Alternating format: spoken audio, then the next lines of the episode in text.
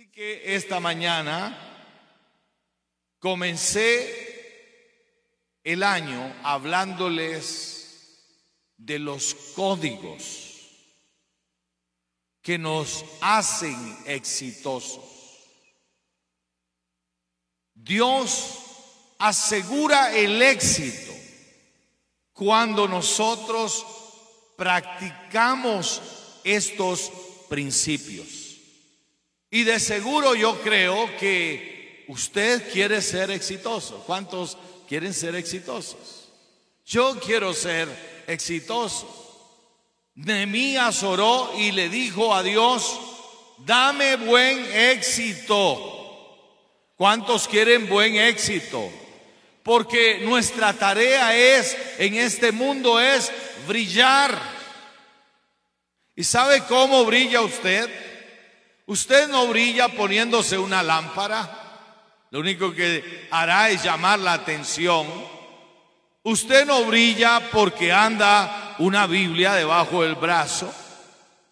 Usted brilla primero porque tiene una calidad humana maravillosa. Usted brilla porque tiene un carácter espiritual. Y cuando nosotros hacemos eso, entonces lo que hacemos, diga conmigo, lo que hacemos refleja que Dios está en nosotros. ¿Me está siguiendo? Usted hace actos compasivos y de seguro alguien dirá, wow, en este mundo egoísta ¿Cómo es que esta persona está haciendo actos compasivos? Porque así es como dice el libro del el Evangelio de Mateo en el capítulo 5 dice, así brille vuestra luz. ¿Cómo es que brilla nuestra luz? Dice, a través de vuestras buenas obras. O sea, cuando usted trabaja, no se olvide, está brillando. Cuando usted hace o ejerce esa profesión, está brillando. Ojalá que no sea una luz tenue. Ojalá que no sea una luz lúgubre. Ojalá que sea una luz que brilla y que de alguna manera llama la atención. Porque dice la Biblia, así brille vuestra luz por vuestras buenas obras. Y cuando nosotros hacemos obras, dice que entonces el mundo glorifica a Dios. ¿Sabe que el mundo no glorifica a Dios por lo lindo que cantamos esta mañana? Sino cómo vivimos nuestro día a día, cómo vivimos como vecinos, cómo vivimos como profesionales, cómo vivimos como trabajadores, cómo vivimos. Y yo esta mañana hablé de los códigos que nos pueden hacer exitosos. Y quiero conectarlo con lo que dije la semana pasada. Número uno, el Señor dice, Hijo mío, capítulo 3 de Proverbios, no te olvides de qué? De mi ley. Pero no está hablando de la ley ceremonial ni está hablando de la ley ritual, está hablando de los principios de Dios. Dice, y tu corazón guarde mis mandamientos. Y guardar no significa que usted tiene tan bien guardada la Biblia que no la encuentra. No, no, no, no. Guardar significa que usted practica lo que ve. practica lo que oye, practica lo que dice la Biblia. Y cuando usted practica lo que dice la Biblia, a usted le ocurren ciertas cosas. ¿Qué ocurre cuando nosotros amamos la ley de Dios? Déjeme decirle que le van a ocurrir tres cosas. Lo dice la Biblia. Proverbios 3 dice allí, porque la largura de días, número uno, que va a tener largura de días. Se le van a alargar los días. A veces la gente dice, no tengo tiempo. Pero sabe, hay algo maravilloso que ocurre cuando usted vive la palabra de Dios, cuando usted camina en la palabra de Dios, y es que los días se le alargan. Número dos, dice que se le aumentan los años. Yo no sé cuál es el promedio de vida de su familia, pero le aseguro que si usted practica la palabra de Dios en su vida, usted va a romper el promedio de vida de su familia. Porque la Biblia le promete que se le aumentarán los años. Y yo le he dicho al Señor, Señor, yo quiero vivir con calidad de vida. Porque hay algunos que viven pero ahí están, ¿verdad? Casi que están del otro lado que de este. Así no quiero. No quiero ah, que me anden jalando. No quiero ser carga. Es más, ya hasta hice un trato con él. Le dije, Señor, el día que yo voy a regresar a casa, porque yo no soy de este mundo, tú no eres de este mundo, tú no perteneces a este mundo, tú eres ciudadano del cielo. Y cuando la gente dice que morimos, realmente no morimos. Hemos regresado a dónde? A casa. ¿Me está escuchando? ¿A dónde hemos regresado? A casa. Usted ha regresado a casa. No muere, porque Jesús dijo, el que en mí cree no morirá jamás. Así que nunca crean que yo morí. Cuando les digan que murió el pastor Ricardo, no lo crean. Solamente he hecho un traslado de residencia. Estoy en la casa celestial y mi esposa quiere tenerme como a tres cuadras. No, no, no, son bromas. Pero me está escuchando, usted tiene que vivir la vida entendiendo que cuando uno practica lo que escucha, ¿por qué la iglesia de nuestros días ha sido desacreditada? ¿Sabe por qué ha sido desacreditada? Porque habla mucho y hace poco. ¿Me está escuchando? Usted no ha sido llamado a bla, bla, bla. Usted ha sido llamado a demostrar. ¿A qué hemos sido llamados? A demostrar. Entonces, la ley de Dios, amar la ley de Dios. ¿Y qué es la ley de Dios? Quiero que lo escriba en mayúscula. Son los principios que Dios ha establecido para que nos vaya bien sobre la tierra.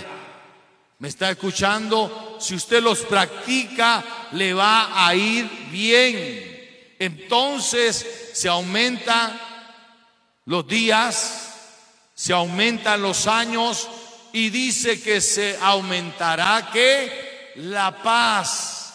Usted tendrá paz de Dios y sabe, paz de Dios no es solamente dormir con una limpia conciencia, pero paz de Dios es atraer el favor de Dios sobre su vida, tener el bienestar de Dios en nuestra vida. ¿Está escuchando? Entonces, hoy quisiera desarrollar este primer código de amar la ley de Dios. ¿Por qué amar la ley de Dios? Déjeme decirle, quiero que vaya a Deuteronomio 30, versículo 15 al 20. Dice así, mira, yo he puesto delante de ti hoy qué, qué tremendo. ¿Sabe que uno puede decidir? Dice, hoy he puesto delante de ti la vida y el bien. ¿Qué más? La muerte y el mal.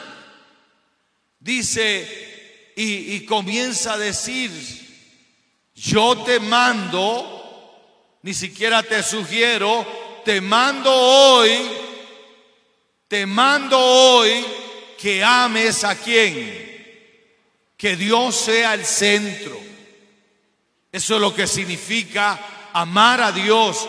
Si Dios no es el centro de tu vida, probablemente Dios ocupa algún lugar, pero no el primer lugar. Y dice aquí que ames a Jehová tu Dios, que andes en sus caminos y que guarde sus mandamientos, sus estatutos y sus decretos. ¿Para qué? ¿Para qué? ¿Quiénes quieren vivir? Para que vivas pero no solamente para que vivas, pero también para que te multipliques. Hace 38 años, esta dama y yo éramos dos. Al año éramos tres. A los tres años éramos cuatro. Y al quinto y medio éramos ¿cuántos? Cinco. Cinco. Pero vea qué maravilla. Dos y en menos de seis años éramos sin, éramos se me están olvidando los números. Pero miren, les tengo buena noticia. Vean cómo nos hemos multiplicado esos cinco. Ahora ya casi vamos a ser nueve. Y tengo otra noticia maravillosa. Y es que en estos días, en los próximos días, van a ser la semilla de mi tercera generación. Mati. Estamos orando por Mati, porque Él va a salvar la familia, va a salvar la raza. Y no es que sea machista, pero la, la generación se desarrolla a través del varón. Y Dios me ha dado la bendición. Mire, cuando ya casi cerrábamos la tienda, Ricky fue un golazo. y ahora el Señor nos sorprende porque he tenido, tengo unas maravillosas nietas. Las amo. No digo que las adoro porque solo hay que adorar a Dios, pero ellas saben que yo las amo. Daría mi vida por ellas. Pero Mati es algo especial, porque es más, aunque no le quieren poner Mati Ricardo, yo ya le llamé Mati Ricardo. Mati Ricardo, Ricardo III. Porque él va y va a ser un siervo de Dios. Va a hacer cosas extraordinarias. Yo ya lo he profetizado.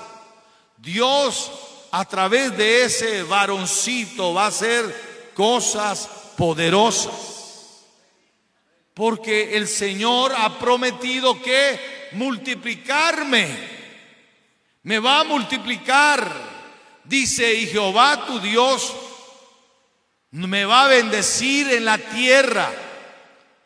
Usted no vino a la tierra a, a vivir en una situación deplorable. ¿Va a sufrir? Sí, porque el sufrimiento es parte del viaje. ¿Qué dije? Sufrimiento es parte del viaje. Aflicción es parte del viaje. Así que no crea que es que Dios lo abandonó, lo dejó. Las pruebas son parte del viaje. Pero el Señor le ha asegurado que Él lo va a ayudar. Dice, muchas son las aflicciones del justo, pero de todas ellas, dice, de todas ellas, ¿cuántos dicen amén? Le librará el Señor. Ahora, ¿por qué Dios te da este código? ¿Y qué es un código? Es algo que no todo el mundo conoce. Por eso es código. Es secreto. Es una clave. Pero nosotros los hijos de Dios sabemos que este libro, el libro de Dios, tiene un poder extraordinario en nuestras vidas. Y cuando este libro está en nuestro corazón. Ese libro nos guarda, nos sirve de escudo. Mire lo que dice Proverbios, Proverbios 2. Quiero que lo lea. Proverbios 2 dice lo siguiente. Me dice amén cuando lo tiene. Y ojalá que esté tomando notas.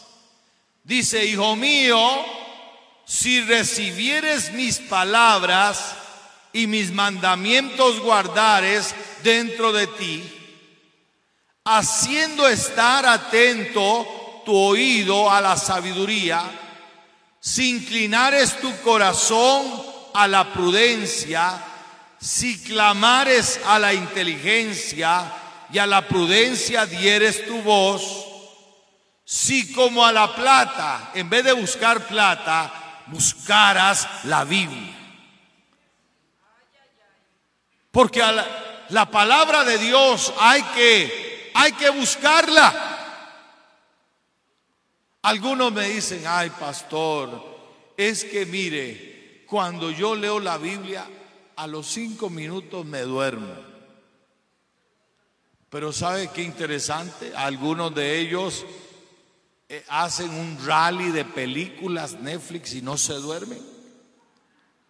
Es más, mi esposa me dice, mi amor, vamos a ver esta película.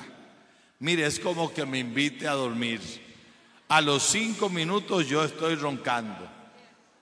Pero la palabra de Dios me da hambre, deseos de, de, de comer, de avanzar, de crecer. Óigame, he leído la Biblia en estos 42 años. Cada año decido leerla otra vez y descubro nuevas verdades porque la Biblia son códigos. Códigos que te van a dar el éxito. Y entre más escudriñas, descubres grandes verdades. Y dice ahí Oiga, si como a la plata la buscares y la escudriñares como a tesoros, entonces, primera consecuencia, entonces, usted quiere vivir una vida victoriosa en la parte privada, ¿Sabe? Allí dice, entenderás el temor de Jehová. ¿Sabe por qué la gente vive deliberadamente? fallando, haciendo mal. ¿Sabe por qué? Porque no conoce el temor de Dios. Cuando usted es temeroso de Dios, usted no quiere fallarle a Dios. Porque hay tantas maneras en que usted podría fallarle a Dios. Usted podría fallarle a Dios siendo casado y saliendo con otra mujer. Usted podría fallarle a Dios haciendo, haciéndole daño a otra persona. Usted cuando no tiene el temor de Dios, usted podría estar haciendo cosas indebidas. Pero cuando usted a través de la palabra de Dios tiene el temor de Dios, y mire, a veces viendo la televisión aparece algo que usted sabe que sus ojos no deben mirar. Tiene la voluntad de cambiar. Cuando usted tiene, está frente a esto, y usted no ni siquiera tiene la intención de entrar a sitios pornográficos, cuando aparecen, usted tiene la fuerza de voluntad de no entrar ahí, porque tiene el temor de Dios, porque el temor de Dios es como un escudo, es como una valla protectora que no te permite hacer lo incorrecto, lo indebido. No te permite tomar lo que no es tuyo. No te permite hacer las cosas desagradables que ofenden la santidad de Dios. Porque a veces la gente cree que ser santo es ser un santulón. No, eh, ser santo es reconocer que soy una persona débil, que dependo de la gracia de Dios y que es la gracia de Dios la que me sostiene. ¿Me está escuchando?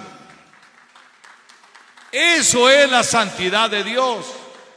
Pero que yo no quiero ofender esa santidad. Porque yo tengo el temor de Dios. Y que yo sé que aunque usted no me ve, Dios sí me está viendo. Dios sí está allí.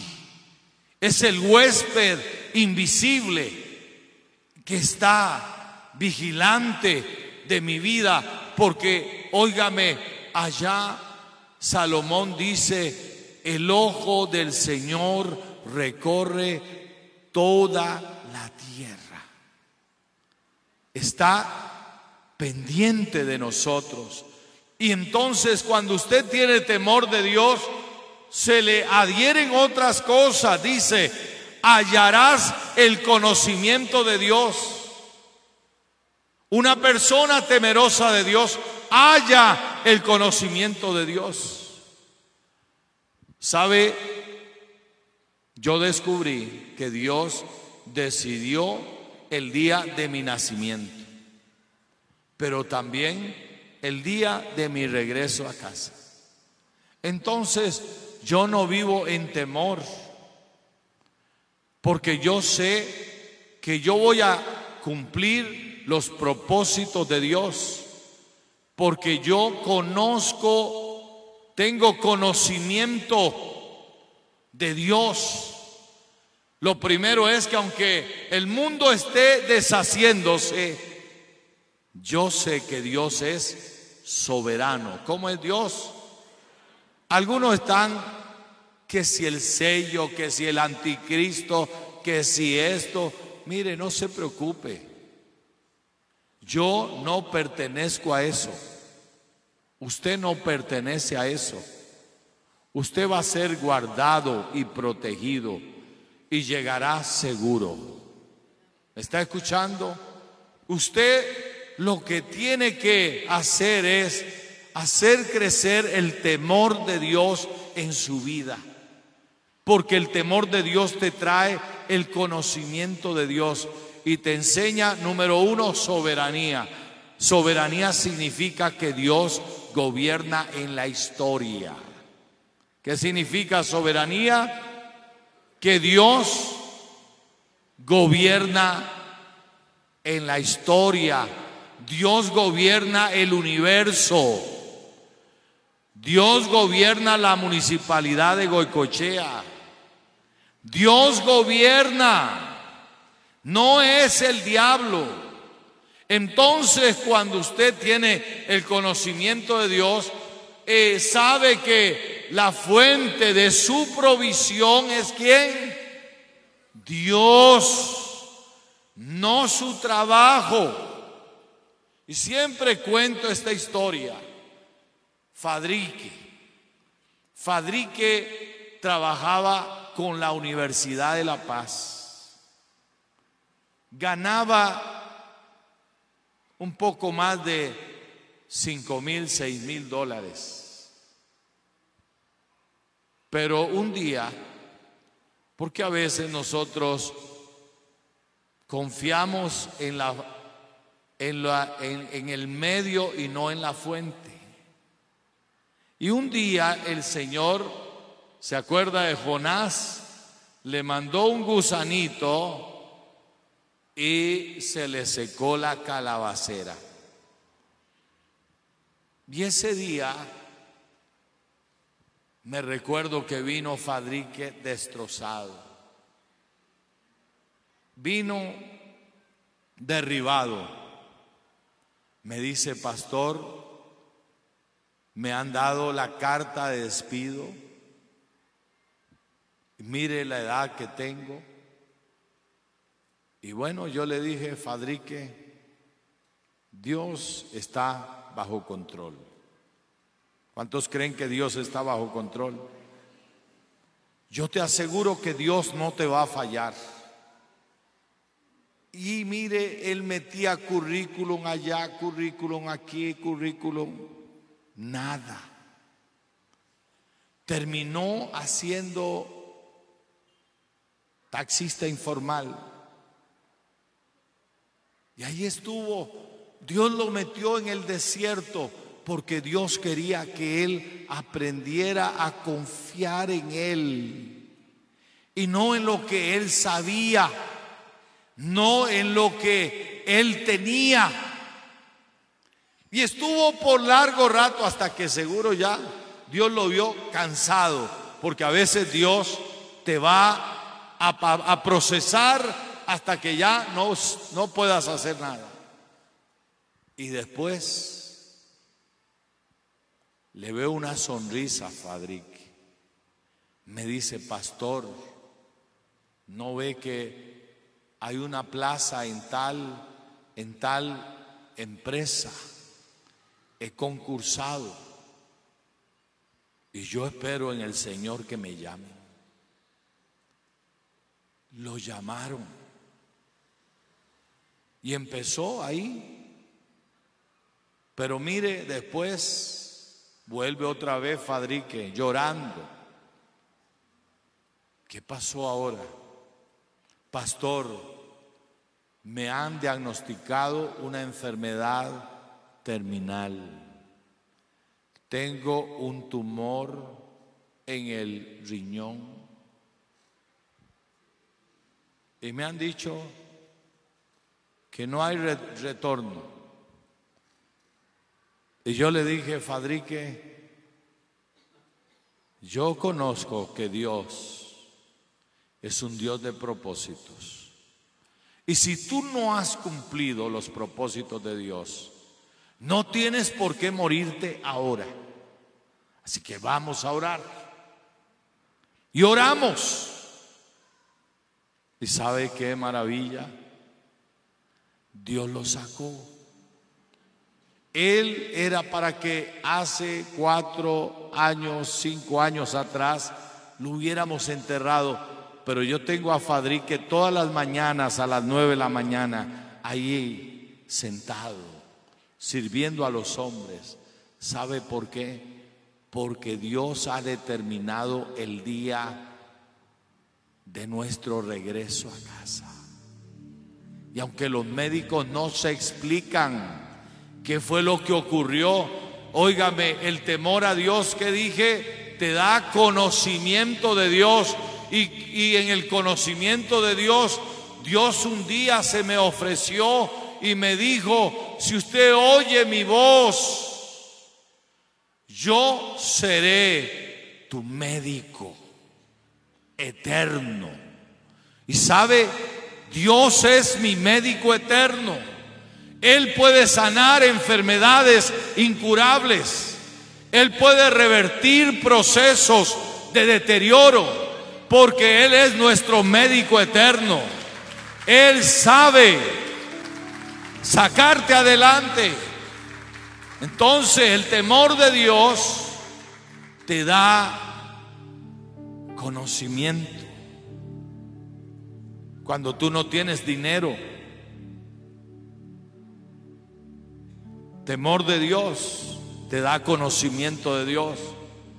Y el conocimiento de Dios te dice, oye, puedes comprar sin dinero. Qué descabellado, ¿no? pero puedes comprar sin dinero. Nosotros podemos comprar sin dinero. ¿Sabe cómo compramos esto sin dinero? ¿Sabe cómo hicimos estos edificios sin dinero? ¿Sabe cómo hay todas estas cosas aquí sin dinero? Yo he sido así. Me he parado aquí, les he dicho, hermanos, vamos a hacer tal cosa. Y lo hacemos. Dios te bendice a ti, Dios te usa a ti y lo hacemos. Porque yo conozco el conocimiento de Dios.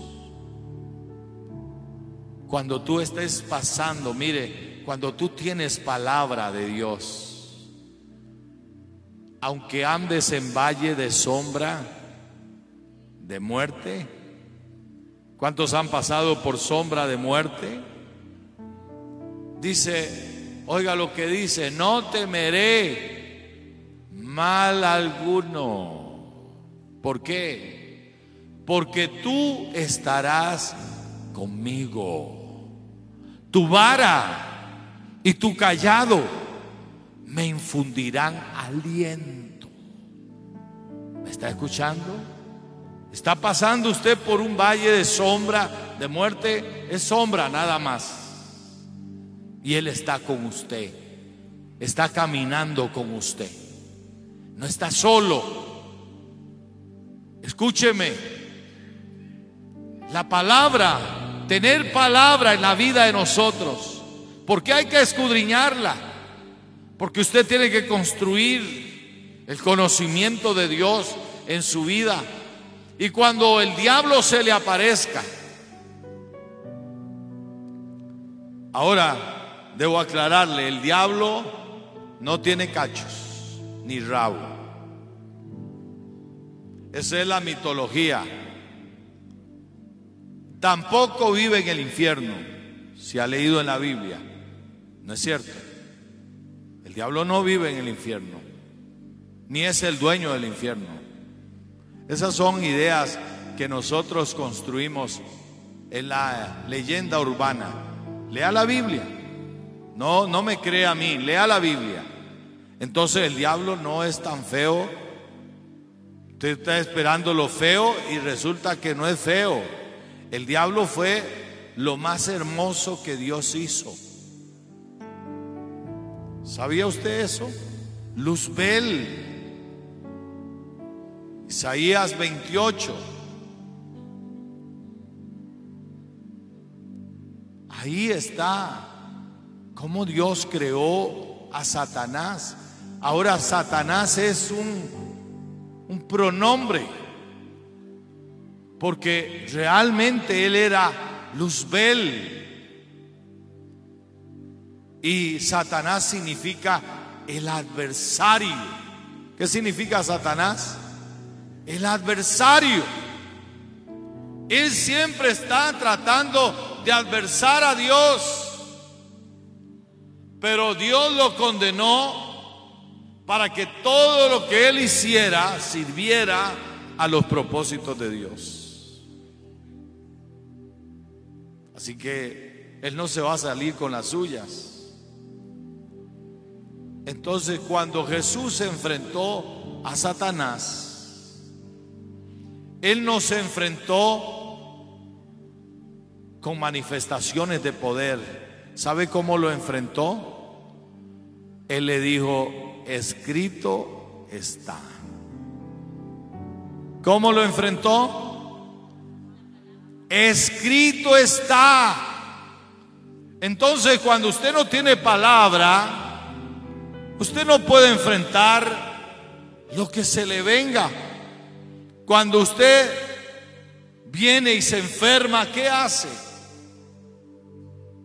Si usted tiene el conocimiento de Dios, usted dice, no me voy a morir de esta, de esta voy a salir adelante, porque todavía no he cumplido el propósito, porque leí en la palabra lo que dijo David, Jehová cumplirá su propósito en mí.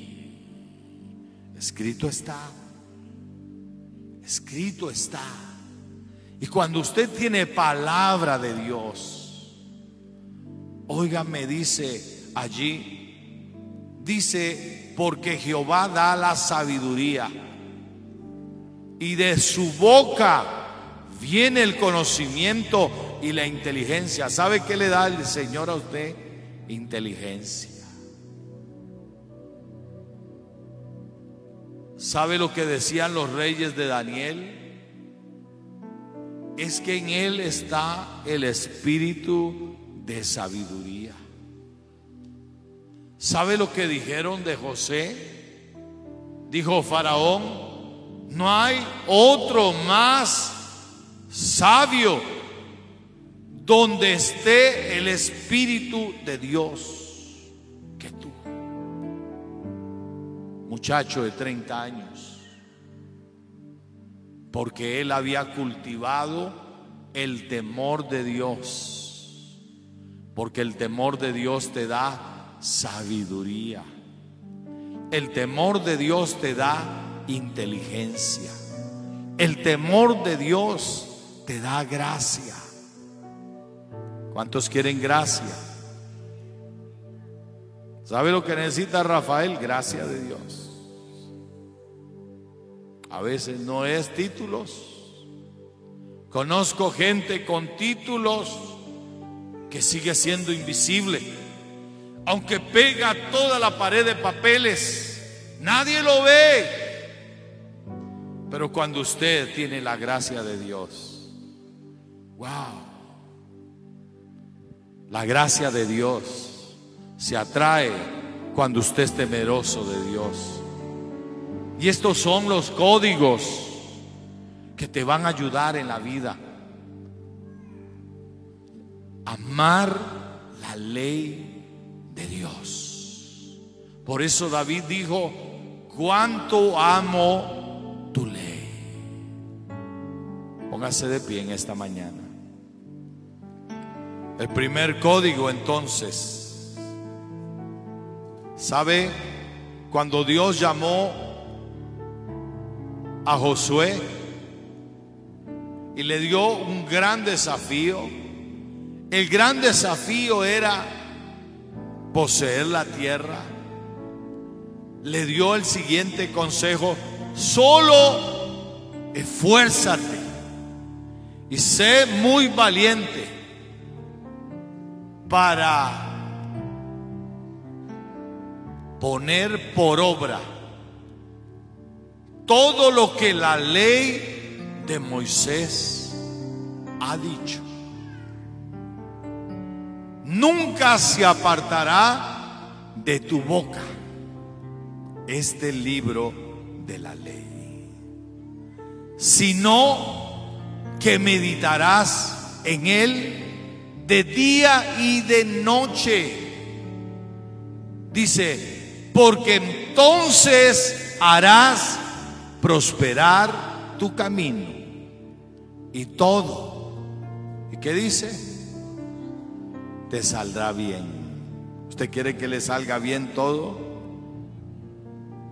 Atesore la palabra de Dios. Tome en serio la palabra de Dios. Porque dice el Salmo 1, sino que en la ley del Señor está su delicia. En ella medita de día y de noche. Será como que, como árbol plantado junto a corrientes de aguas que da su fruto a su tiempo y su hoja no cae y todo lo que hace prosperará. Todo lo que tú hagas va a prosperar, va a florecer, va a germinar, va a producir. Padre, en el nombre de Jesús, levante sus manos. Tu palabra ha sido predicada, ministrada. Señor, que cada uno de ellos la tome en serio. Señor, y que esta palabra atraviese sus vidas y traiga libertad espiritual y traiga sanidad y traiga restauración y estas vidas sean ayudadas maravillosamente por tu Espíritu Santo. Y mientras usted sigue hablando con el Señor, quiero hacer un llamado a aquellas personas que todavía no le han entregado su vida a Jesucristo. Quiero que haga conmigo esta oración. Repita ahora mismo. Diga, Padre amado, vengo delante de ti, reconociendo que soy pecador y que te necesito te suplico ahora mismo y me limpies de todo pecado. Señor nuestro, yo te reconozco como mi amo, mi dueño, mi Señor, desde ahora y para siempre. Amén. Mantenga sus ojos cerrados. Y si usted es una de esas personas que ha decidido entregarle su vida a Jesús, levánteme su mano. Quiero orar por usted. Quiero bendecir su vida. Si usted es una de esas personas, levánteme su mano. Quiero en este momento orar por ti. Aleluya. Si no hay personas, quiero bendecirte. Amado y amada, el Señor te bendiga y te guarde. El Señor haga resplandecer su rostro sobre ti. Alce su rostro sobre ti y ponga sobre ti paz y seas bendecido.